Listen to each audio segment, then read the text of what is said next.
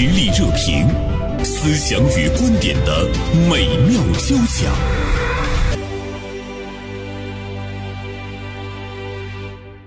有一个女员工上班的时候呢，穿着不当，被领导呢认为她穿着很恶心，已经被领导叫过去谈话了。于是呢，他就把自己的穿着发在了这个网上，引起了大家的热议。呃，这样的一个话题呢，在视频获得了六十五点四万点赞，十二万多的评论，视频转发量呢已经是高达一百二十七点二万。今天，大连晚报名笔视线的执笔人江云飞就此呢写了一篇评论性的文章，也同时呢，我们也请来了一位老板，也请来了一位员工，大连精品咖啡学院的院长赵永军，还有呢他的助理一位零零后王赫泽，一位小帅哥做客我们的直播间。今天呢，我们共同来聊一聊这个话题。首先向三位道一声中午好。中午好，主持人好。当时我跟这个赵院长说的时候，我说能不能找一位这个事件的主角也是一个女孩儿哈？赵院长说小姑娘都比较忙，带来了一位小帅哥儿。哎，我觉得也很好，因为有的时候对于女性的这这个穿着，更多的这种评价，好像男生的意见占的比重会是比较大啊。对对对。昨天我看呃这个云飞的文章，我感觉云飞觉得挺好的呀。云飞觉得我我自己现在就不是很注重，我觉得我我特别的舒服。看来你很支持他是吗？不能说完全的支持吧，只嗯是我觉得这个事儿似乎变得这么大的这个流量，这个关注度，呃，这么大的关注度，似乎有点出乎意料。嗯，呃，好像是不太值当的这个哦拿出来、嗯 去讲一讲，但你为什么还要专门要写一篇评论性的文章来关注呢？八个字吧，嗯，就是对于一个员工而言，其实要敬畏你的职，敬畏职业。嗯呃，但对于这个呃企业的经营者来讲，对老板们来讲，嗯恐怕要尊重个性。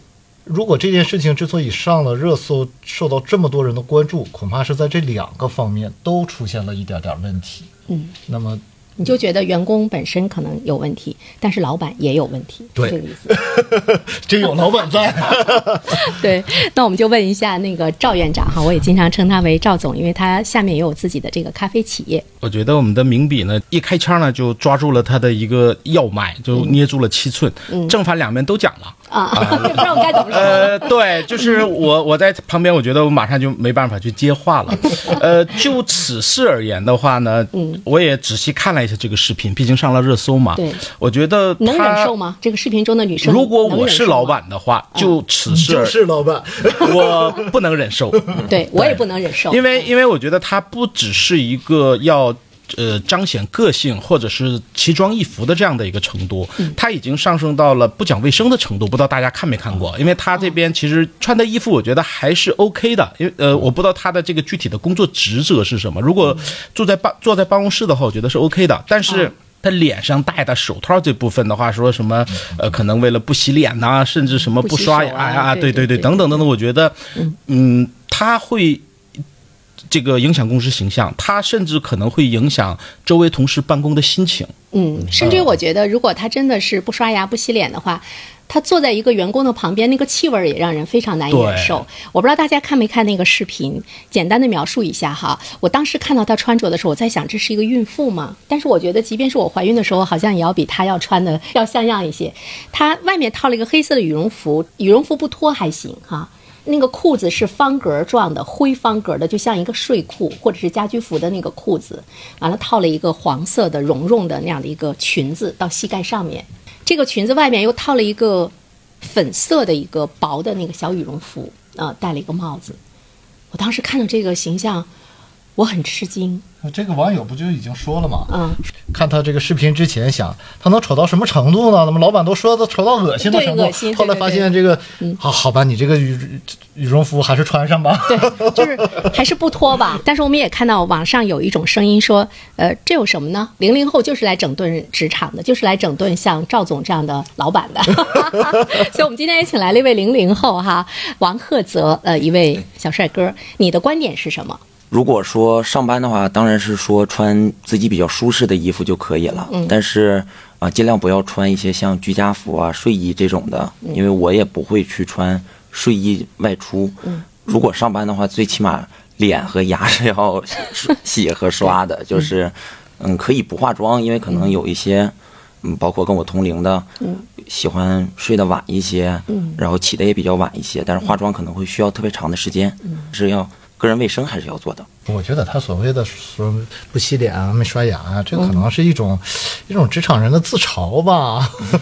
嗯对女生来说，因为我我本身也是个女生嘛，哈，如果你稍微注意一下的话，简单的收拾一下，其实化妆不需要那么长的时间，就是我们不一定非得给她走到那个极端。我上班我一定得怎么怎么精致哈。赵院长就是想问您一下，如果您的这个学员中或者是您的员工中出现了这样一个女生，你你会找她谈话吗？第一个呢，学员和员工是不一样的，学员是过来上课学习的，我对学员的要求不会。呃，太高或者不会干涉，就像老师对学生，对对对对，但员工是不一样的。嗯，正好今天带的是这个小泽王鹤泽过来，我也可以就是爆料一下，就是、呃王鹤泽我们刚来的时候呢，呃，他也。有过类似的情况，但没那么严重啊。就是说，这个这个提前提前没有沟通好，不知道王鹤泽这呃这么去讲的话，他会不会这个有什么想法？我不知道啊。就是说，应该他头发比较长嘛，他有的时候早晨男生嘛，他早晨可能是不洗头的。有那么几次来上班的时候，就是长头发不洗头，直接来上班，就是不打理上班的话，他是这个呃用我们大连话讲“自毛决定”的，就是这这这这这种感觉，知道吗？对对谁谁能把那啫喱水给我？我试一下。呃，但但呃但是但是但是我我讲的不是说很严厉是吧？我只是提了说，哎，你怎么又没洗头啊？或者说你把头发弄一弄，就是呃多少会影响我们这边的一个咱们叫公司形象也好，我们这个教学环境的一个形象的。呃，就是有过那么两三次。嗯，所以如果是员工有这种情况，我肯我肯定是要讲的。赫泽，你当时内心是什么？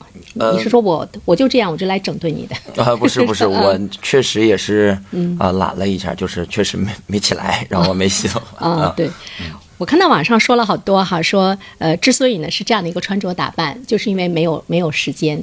呃，比如说他以北京为例，说了一下那个通勤时间得需要多长时间，交通阻塞呀，包括坐地铁的拥挤啊什么的，又起来的晚，没有时间来那个收拾自己。所以我们就要探索一下，就是呃这些年轻人他找的这个理由到底是合理还是不合理？云飞，你觉得呢？网友们提的这些理由呢，可以理解，嗯，但是我想说，就是职业嘛，那就是职业呗，嗯，呃，就像我我以我自身来讲嘛，以前我是做记者的时候呢，嗯，那么你去参加一个正式的场合的会议去采访，如果你穿着这个 T 恤和牛仔裤，嗯，在一群这个正装商务正装的人群当中，你自己就会觉得很难过，嗯，对吧？那么你去参加，你到农村去采访，你要去这个田地里面去和农民朋友们去交流，嗯，你穿一身西服领带，恐怕你也融不到那个环境当中去。我们的职业就是这样的。农民以为县长来了，赶紧过来。你要根据你的工作去穿着打扮，为了完成你这份工作所要赋予你的这个责任，你去考虑你的衣着，对吧？后来我不当记者了，去当编辑了。那么你夜班的时候，三伏天刚好空调坏了，你要求大家着正装来上班。这个就有点过分了吧？没有人去看你去需要养眼，那么你穿个短裤来了，我也觉得可以接受了。那是晚上，如果白天呢？白天白天空调恐怕就你就不肯，空调再坏再热，你也不能穿个短裤来。那我相信我们的工，我们的单位不会让空调坏成那个 那个样子的。嗯，其实我想说，就是我们这个大楼，我们是那个大连新闻传媒集团，这里面有电台、电视台哈，还有还有报社。我们这个大楼其实它很早的就实现了穿着自由。穿什么都可以，就是如果你不是特别过分的话，当年也给我们有过工装，我们的工装定完之后呢什么时候，有的？啊，那时候你们还没还没进来之前，当时有工装，但是我就发现都是按照爸爸妈妈的尺寸交上去的，定完之后都给了父母，就大家天生的好像会有一种反感。我觉得这个我们年轻的时候是有的，嗯对，近十年来，其实我来直播间做节目的次数是比较多的，然后以前也做过一些固定嘉宾的一些节目。嗯，其实我见过很多位啊，不能提名字。嗯，呃，年轻美丽的女主播做早间节目的时候是素面朝天过来的。呃，其实这个可能就是呃，在这个话题当中，年轻人所讲的时间的问题。老百姓话讲可能较多，可能起不来。嗯。我们也都曾经年轻过，这个话题是一个老生常谈的话题。我们当年在十八岁、二十多岁的时候，可能在父母眼里，我们也是奇装异服，我们可能穿着的让我们的领导或者我们的父母也不满意，这是一个周而复始的一个一个过程，而且我相信一直都会的。那么坐在我旁边的零零后，可能他到了四十岁的时候，他可能会看不上二零二零年出生的年轻人的一个穿着。你说的那个呢，就是我们父母看不惯我们，是因为我们穿的比较前卫。我们可能比较时髦，对。但我们今天说的是什么？我当时啊没有看到这条新闻的时候，我以为这个女孩子她穿的是那种奇装异服，或者是有一些暴露，因为我看到“恶心”那两个字嘛。后来我没想到她穿的像一个家庭主妇，她体现的是一个邋遢。你不觉得她在这个职场上的这个你所说的邋遢，就是就是奇装异服了呀？这叫奇装异服。不，在这个特定的环境下，它难道不是一种奇装异服吗？就像我说，如果你在这个正式的场合里面，大家都穿的是职业的正装，然后你穿了一个休闲装，那恐怕你这就算奇装异服了吧？哦，贺泽，你觉得呢？我呃，我觉得也是，就是在特定的环境下，嗯，呃，你穿的跟大多数人、绝大多数人不同的话，嗯，就算是奇装异服。我我是把它放到邋遢的这个行，我觉得不是。我可能我我的意思还不是说和大多数人不一样，我的意思是说，就是这个场合我们默认的，它应当是一个什么样的场合，应当是一种什么样的着装礼仪，或者是说我们说，不管他是一个什么样的职业，他这这么穿到底适不适合？哪怕他是一个仓库保管员，哪怕他这一天也不见别人。觉得我们现在讲的关于话题的内容点有一点分歧，是因为我们从某一个角度来讲，是对于文化和认知的一个不同给我们带来的这样的一个不同的区别的观点。嗯，那么我举两个例子，呃，因为我做咖啡，其实我我也去做一些国外的国际赛事的评委，接触的老外比较多。其实早期的时候，老外特别不习惯的是。呃，我们这个国内，呃，或者是某些城市会多一些，就是说穿着睡衣去，去去买菜，去逛逛逛超市、逛市场，这个他们是不是说不理解的程度，是惊讶的程度？我觉得今天生活中也有，对，现在也有，但是要比以前少多了。那么，我不赞成穿着睡衣出去，但是可能这是我们的一个文化和我们的一个认知，觉得可以遮体就可以了。但是对于老外来讲，这是非常私密的。一种穿搭不可能在一个公众面前的，包括呃，我过年期间在江浙沪福建这边带着父母溜达了一圈，其中也有一些这个国外的朋友就很不理解，像上海呀，像很多地方就是把很多的内衣和衣服都晾在外边的，大家应该也见过，这种老外也是不理解的。巷子里、胡同里，对，超人。呃，所以我觉得这是一个认知和或者可以上升到文化的一个差异。是不是也跟经济发展水平有一定的关系？就是我们骨子里面有的时候，您可能是缺乏那种认知和修养，也是一个习惯的问题。嗯。第二个例子是，呃，我们在去做一些咖啡赛事的评委的时候，评委的着装，在中国的赛事里边，大部分都会有明确的规定，不能穿牛仔裤啊，或者说是呃，尽量简单。讲的话就是要正式一些，但是老外的这个咖啡比赛的话，尽量营造的是轻松的氛围，就他们穿着牛仔裤就可以穿得很休闲，可以去上台做评委。呃，这在中国是不可以的，但是不能太离谱，就是穿牛仔裤的我见了很多，但没有说都是破洞啊，都露着露着腿这种是没有的。哦哦，他还是要有一个庄重在里面。对，所以回到这个话题里边，可能是不同年龄阶段的人。对于自己这个服装，或者是着装，或者是对自己的一个职场判断的一个认知的差距，我是这样。我倒不觉得是不同年龄段的人，我觉得是不同的人。也可以这么不同的人，对。你看今天，呃，赵院长到我们直播间，我觉得您很绅士，穿的。比云飞穿的绅士，云飞比你年轻。我这我这开个玩笑哈。这这这段能不能掐了？因为您是自家单位，我是客人。嗯，我就说他可能不一定是不同年龄段的人，就是他跟每一个人的那个认知和对你环境的那个熟悉。你看云飞他总来，他可能有的时候就把这儿当成了家里，就是他会更更随意一些。你呢是等于是出门了。对。对。再一方面的话呢，我特别想说一个例子哈，就是《花样年华》，王家卫的那个《花样年华》，你们看过吧？里面那个女主角是叫苏丽珍，就接着赵赵院长刚才说买菜的事儿，在那个片子中，苏丽珍每次去菜市场买菜的时候，她都要再换一件旗袍，而且她穿的那个鞋也是跟旗袍搭配的那个绸缎的，哎，一双跟整个的那个气质散发出来的光辉是比较相辉映的那样的一双鞋。所以她无论是在哪里，即便是去买菜，他身上传递的和体现出的，一定呢是他的那个认知，他的修养。啊，有时候我们在想，买个菜换个旗袍，你是不是有病啊？或者说你是不是有点太装了，太那个假正经了那种感觉？这里面可能你不理解他，那他也不理解。说的我们穿着睡衣睡裤就去菜市场，就是每一个人他对生活的认知不一样。为什么九零后、零零后他现在在职场上比丑？它反映出来的是今天年轻人的一个状态，这个状态是不是值得我们这些中老年人要进一步的来关注？赫泽，你觉得呢？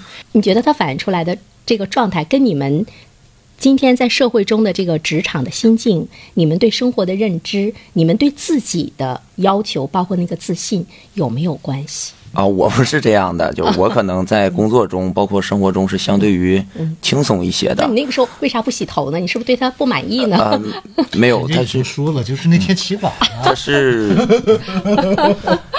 呃，是有一部分这样情况存在。比如说，今天可能上了一天的班，工作了一天以后，晚上可能要跟朋友出去玩，嗯，可能玩的比较晚，然后第二天早上就会，啊，我。闹钟响了，我再睡五分钟吧。嗯，好，又响了，我再睡五分钟吧。然后一来二去的，可能就把早上的这个洗漱的时间、洗头发的时间，然后就给它耽误掉了。那你说你你这一天，如果你是比较比较邋遢着去去上班去见人，你觉得他给你的那个内心带来的感觉和你穿着非常整洁那个内心一样吗？呃，不一样。哪儿不一样呢？你觉得？可能如果不洗头发的话，我会感觉不自在。但是如果收拾的比较干净的话，嗯。会比较有自信一些吧，自信，尤其是面对你心仪的女孩子，就能太艳，很坚定的去判断。在意的人，对，有在意的人，那是因为我们在职场没有在意，因为他不在意我。呃，就呃，小王本身性格的话，他可能会对这种观点会比较中性，他不能代表那种非常个性张扬的一个零零后。我感觉现在整体的氛围感觉是我带了个员工来参加一个批斗会。不是不是，我们是开个玩笑，开个玩笑，我们是想听零零后的那个心声哈。社会热点，传媒观察，穿透共识，寻找价值，实力热评，谈笑间，共论天下事。今天呢，我们来聊一聊这个年轻人上班穿的丑，被老板呢说恶心这样的一件事情。呃，我们也注意到这样的一件事情，不仅仅是冲上了热搜，引起了广大网友的关注。呃，人民日报呢也做了评论。人民日报的观点呢，呃，其实没有赞同，也没有反对，我觉得它比较客观。也体现出来了一种包容，说今天的年轻人，呃，不都像这个视频中的年轻人那样，只要呢你工作中你你自己呢是舒适的，你是自由的，老板呢不用去特别的这个强求，工作环境也未必要给我们年轻人那么大的穿着方面的那种压力。那我们还有一些年轻人也是比较注重的，所以我觉得人民日报的这个评论我们看完之后还是比较舒服，倡导全社会一种包容的一种心态哈。但是我们刚才听到赵院长在说到你参加一些国际上的一。些会议的时候，包括我刚才说《花样年华》中的那个，我们说他可能跟我们自身对你自己的那个人生的认知是有一定的关系哈。就刚才我就我想剧透一下，比如说刚才我们放片花的时候呢，云飞说说我年轻的时候，我刚工作的时候，我每天也穿得立立正正的，但是我现在呢，我可能不像以前那么那么关注了。呃，云飞，你觉得这个是心态的变化是吧？首先人就不怎么立正了，所以 怎么收拾也不立正了，就接受现实了。但是这个确实是，我觉得就是人民呃人民网的这个这个评论我也看了，他其实没有把这件事情上升到一个很很高的程度上。他认为这个这个事情就是一种职场人的一种自嘲。就是我从我个人来讲，我是觉得以这个事情也应该引起大家的一点反思。到了我们这个年龄，开始不太注重仪表了。嗯。也就罢了，反正就这样了。嗯，可是我们的那些，我觉得他这个态度不对，就是赵院长一直在笑你。就是他们刚刚步入职场的时候就开始，嗯，不再去注重这样的时候，他的人设还没有建立起来，他还没有给大家留下，还没有给老板一个好印象，他还应该有在乎的人的时候，他就开始不在乎了。不，他他在乎的人，在单位里没有。他可能下了班了之后穿的很立正，去赴约呀、但是吧？这是他的工作呀，这是他的职业呀，这是他生活当中的一部分，他人生当中的重要的一块儿啊。难道你只有生活没有工作了吗？当然，工作也是生活的一部分啊。嗯。所以这个，我觉得这个恐怕是我们要去想一想的核心。当然，这个里面人家也讲了，说他这个办公环境好像挺冷的，需要捂的很多什么的。我这个老板们恐怕也要想一想，你怎么对待员工的呀？嗯，你做了一个鸡窝，你想飞出来个金凤凰，这个有点强人所难了吧？有一段时间我们直播间空调坏了，大夏天的，你知道空调坏了，因为我们整个是封闭的嘛，大家能看到封闭的，大热天的，那我们就不可能穿的。你穿 T 恤来主持的吗？至少我觉得在晚上的时候，女生是可以穿着吊带来的。当我们的老板对我们的员员工有了更多的要求的时候，你为他们做了什么？你有没有这个这种资格去要求他？比如说他很邋遢，他不在意你，那么就说明他对这个工作也不是很重视。那为什么是这样？就从管理者的角度上来讲，对，讲到这儿了，我作为老板就要站出来为老板们说一句话了。我们呃，刚才 刚才那个呃，云飞主编也说了，可能办公室的环境会比较冷。呃，当然这篇报道里边也也有提到，嗯，但是可能。从另一个角度讲的话，他可能不只是这一个员工，他可能有很多员工。为什么别的员工没有出现这种问题？第一个，他可能是非常有个性的人，我就这样；第二个，他可能有一个摆烂的心态，哎，反正我就这样了，你把我炒掉也无所谓。我们上升到更高的一个高度去讲这个问题的话，零零后是不是在摆烂？可能有一部分的零零后是有这种趋势的，不能代表所有人或者是大部分，但是可能不排除有这一部分。所以还是从这两个两点去。讲的话，特别是我们咖啡算是一个时尚前沿行业吧，嗯，特别是这几年，对，本身就有洋气。所以我见过太多的学员，真的穿戴呀，个性很独特呀，很奇怪。我见过很多，嗯，我见过这个打着鼻环的，就是耳环嘛，不有鼻环嘛，啊，我也见过舌头上，我也不知道怎么讲的，我他跟我讲话，舌头上有一个叫舌钉嘛，反正就是就是这种的。对，就是我跟牙齿不撞击吗？我 他就在舌头中间，我不知道那个我们对面的这个负责视频的两位美女见没见过这种？就是我我真的跟他讲话，我都怕他舌头疼。包括对于自己的一些婚恋观上或者两性观上有比较这个独特的啊前卫的独特的，就这种我见了很多。所以说，你看社会上有个说法嘛，说那个我们的社会不单单就是呃只分男性女性啊，你你还是你还少了一个性。我们的这个年轻这一代，真的可能要比我们之前的任何一代要要更加的有个性。呃，环境和物质条件不一样了，他们可以敢想敢做，可以选择的东西也更多了，跟我们我们或者在呃什么六零后、七零后、八零后，我觉得是不一样的。呃，第二个关于摆烂的问题，这个可能也是，就像主持人刚才讲的，我们作为这个过来人啊，作为这个年长者，会不是不是应该有一个警惕性或者一个警觉？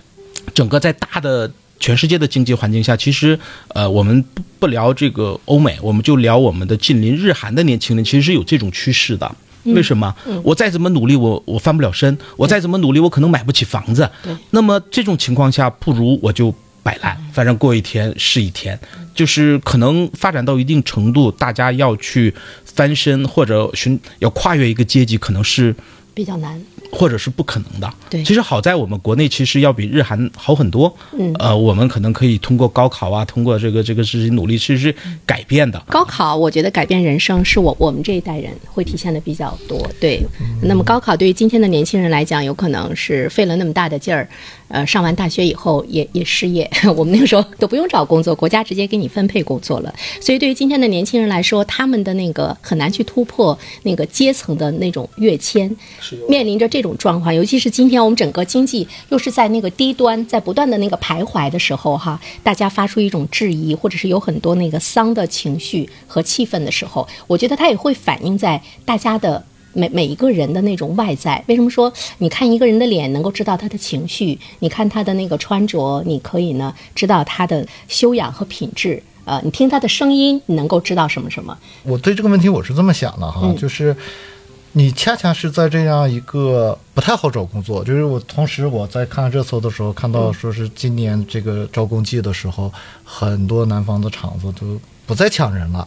其实这反映出来我们这个可能就业环境要更为更为艰巨一些。劳动力过剩也特别严重了，对。但是在这种情况下，我们如果按照逻辑去推理的话，嗯工作不好找了，那你更应该珍惜你的工作了，嗯而不是你去去丧了。你更应该通过外貌的出众引起对你应该更应该让老板觉得我是有用的了。整顿职场也好啊，零零后在整顿职场，包括想整顿？呃摆烂也好，实际上，在我认为，包括我看到的一些同龄的朋友里面也是，啊、他们可能会有一部分认为啊，反正我一个月我再努力，或者说我再怎么样的收拾啊，再怎么努力，我也是啊、只能挣到这几千块钱。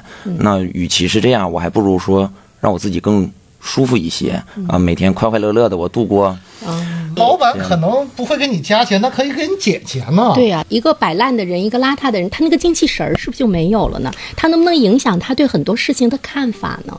没有那么大的影响的，可能会有一部分，嗯就是像我说的，刚才说可能说啊，我收拾完了以后可能会更有自信去处理一些事情，嗯，但是除此之外，我感觉没有什么特别大的影响。刚才刚才王赫泽自信不重要吗？刚才王赫泽讲的时候，前面的两位年轻的这个编辑在频频点头啊你的意思，赞同他的观点。觉得这里边有一个度的问题，就是说，摆烂到底是到了摆烂的程度，还是到了不上进的程度？呃，摆烂不就是不上进吗？但是我觉得这个度是不一样的，度是不一样的。对他们他们可能认为他们不上进，但我没摆烂。对对，他们就是王赫泽可能讲的仅仅停留在不上进的程度，就刚才讲举的这个例子。啊老板分析的很清、啊，很透彻。那就是我是有点那个极端，想跟大家说一个什么例子呢？哈，以前中央电视台那个主持人杨澜，大家知道吧？嗯，杨澜讲过一个特别典型的一个。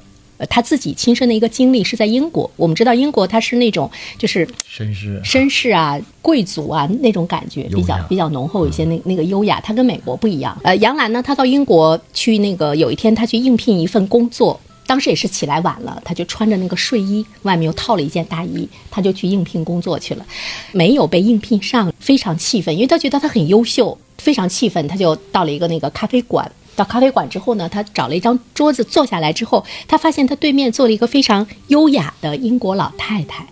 完了，那个老太太就那样的看了他一眼之后，给他写了一张纸条，往前走，右手是卫生间。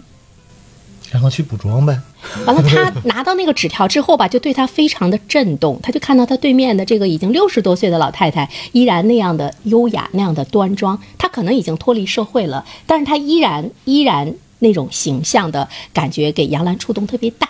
满脸的羞愧，他那个时候内心还在呃愤怒，说你们凭什么？呃，就因为我我穿着睡衣来那个应聘，你们就观看我的外表哈。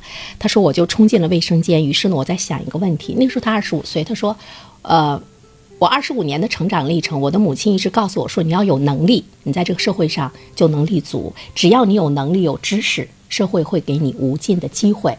但是没有人会通过你邋遢的外表去看到你内心的内在的才华。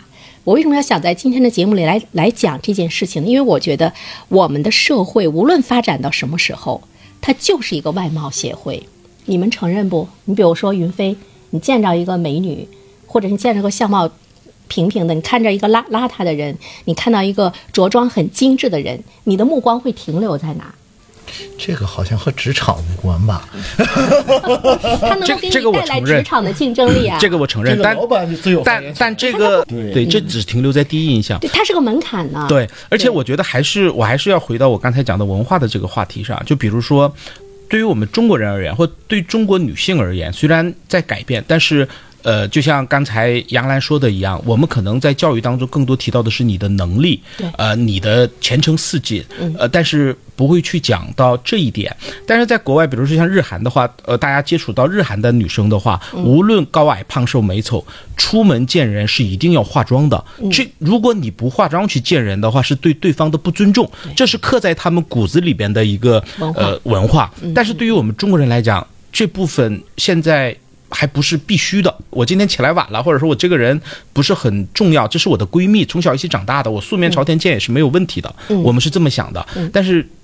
他们是不这样的，所以他们呃会觉得那是他的形象，那是他的 IP，那是他的品牌。对我们还没有这个意识或者他会觉得这是一个非常失礼的事情，即便是非常熟悉的人。哦。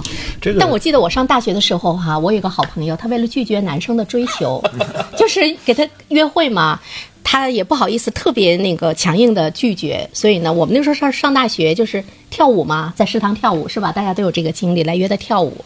他那天晚上他就他就很很邋遢的，他就出去了。从此之后，这个男生不再约他了。我想起来一个电影，好像叫《失恋多少天》，三十三天。失恋三十。三天，对，白百合演的这个，他这里面有有一个有一个桥段，嗯就是讲在讲他这个老板跟他讲，说你好好的一个姑娘，嗯为什么弄得自己跟外贸这个伪单似的？嗯嗯，其实你说这个话题反过来就也也和我们这个说的是是有关的，是一样的。对对对对对你说这个外貌重不重要？这个外貌可能是我们天生无法改变的，嗯，但并不等于说这个天生不能改变的容貌不等于你的这个外表和你这个外貌给不有那么一句话吗？天下没有丑女人，只有懒女人。别别老说女人，其实我们男同志也是很精致的。对一个三四十岁的人和对一个二十几岁的人的，对他的这种外在形象的要求，可能也不一样。他有的人就要体现出那种成熟，有的人就要体现出那种活泼和这种活力。但是现在我们的问题是，嗯他二十几岁该我们印象当中应该有活力的，他变得了对。那么这个 这个很重要，而且还有一种说法说，如果你你外貌看起来就不像一个成功的人的话，那么大家给你的那个定位就不是一个成功和热爱生活的人，哦大家可能会避免和你来更多的接触跟合作。赫泽，你同意吗？呃，我认为这个还是需要去分不同的场合的。呃，举例，如果说我是去做 IT 行业的，嗯我我每天要坐办公室去啊、写代码的情况下，对对对，我认为可能对于我的这个穿着呀，或者说是呃打扮呐、这一些要求就不会有特别高的要求。就当然是我也依旧还是认为不能穿着睡衣出门 啊。嗯对对就，是穿着睡衣，哪怕是出门扔个垃圾，我也感觉我是接受不了的这种。嗯、但是如果说，比如说我要是说，啊，赵院长今天告诉我，啊，小泽明天我们有比赛，然后你要在赛场上去做一些什么，那我就认为我明天，哪怕我去早起多长时间，我要去收拾一下，啊，我要去打扮一下自己，去搭配一下衣服呀，或者说鞋呀，因为我要出去见人了嘛。见人对。对，就是销售行业也是，对。就是每天都要去收拾的嘛。我们觉得怎么都可以，社会呢也出现了更多的那样一个包容度，但是我们有没有对自己的一个一个要求？内在可以影响你的外在，比如说比尔盖茨他在招聘员工的时候，尤其是中年以后的人，他会看他的面相来判断他是不是很善良，是不是很积极向上哈，这是内在对你外在的影响。那么你的那个外在也会吸引大家进一步的去探知你的那内在，它都是你给你自己的一份机会，同时也是你自己面对这个世界的态度。像刚才云飞一直说的，说年轻人似乎不应该这样。其实我们也不应该这样。你看巩俐找的七十岁那老头儿，我觉得还依然很帅帅的，他的对，精神啊各方面，我说我都不应该这样我只是不上进，我不是丧，我只是对职场的这种发展有了更多的自己的这个理解，嗯，而不是单纯的是需要看别人眼中的自己是什么。我也可能我有了更多的我自己的所谓我可以倚仗的自信什么的。而不是单纯的要靠留下一个好印象、留下第一印象的这种东西，我已经过了那个时间段了，可能。但是我觉得你有那个时间段的时候，我还是很注意的。但是我觉得，就是你你的那个得体的外在，难道对自己不是愉悦吗？说这个减肥的这个事儿，我们经常说，好像你为什么要减肥啊？你自己舒服就行呗。人说，一个连体重都自己的体重都控制不好的女人，怎么控制自己的人生？对，是吧？她可能是是这样一种跟一种自我的这种自我要求，自我要求，啊对，嗯，所以我，我我所以我觉得今天咱们谈谈论了这么老多，聊得非常开心。最后，我还是坚持我一直最初的那个观点，就是你作为员工自己，你要敬畏你的职业，你要有一点职业精神。作为老板，那你要尊重员工的个性，为员工创造能够展示他个性，同时又能够使他在职业上有所成就的这样的环境。嗯双方是一种双向的奔赴。我们不要去想着说我们在社会上做任何的事情是取悦别人，或者是为了别人。其实无论做什么，最终都是为了你自己。他一定会回想到你的身上的。你是对自身的一种尊重和状态，决定你到底以一种什么样的状态在这个世界上生存。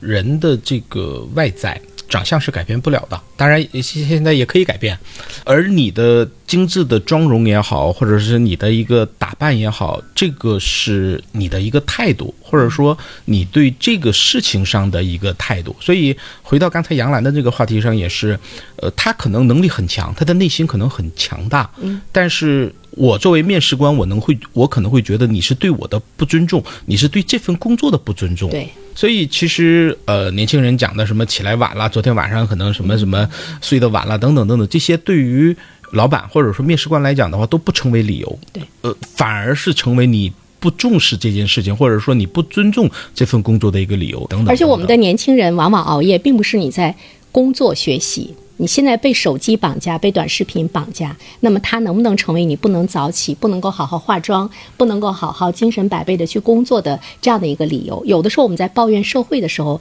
有没有对自己的一份反思？大多数零零后可能还是，呃，更多的是去分场合吧。就是如果我今天去面试的话，啊，你还是如果是我，我一定是要。收拾的。嗯但是在日常的工作当中，我还是以舒适可能会作为主要的一个选择的部分。这主要是求生欲很强，老板在 今天今天我我我来是一个错误，应该让他自己来。不，你必须得来。有一部电影叫《蒂凡尼的早餐》，赫本呢在里面饰演一个角色，尽管他的家庭的经济条件没有那么优渥，但是他永远很整洁的抬起了他尊贵的头颅。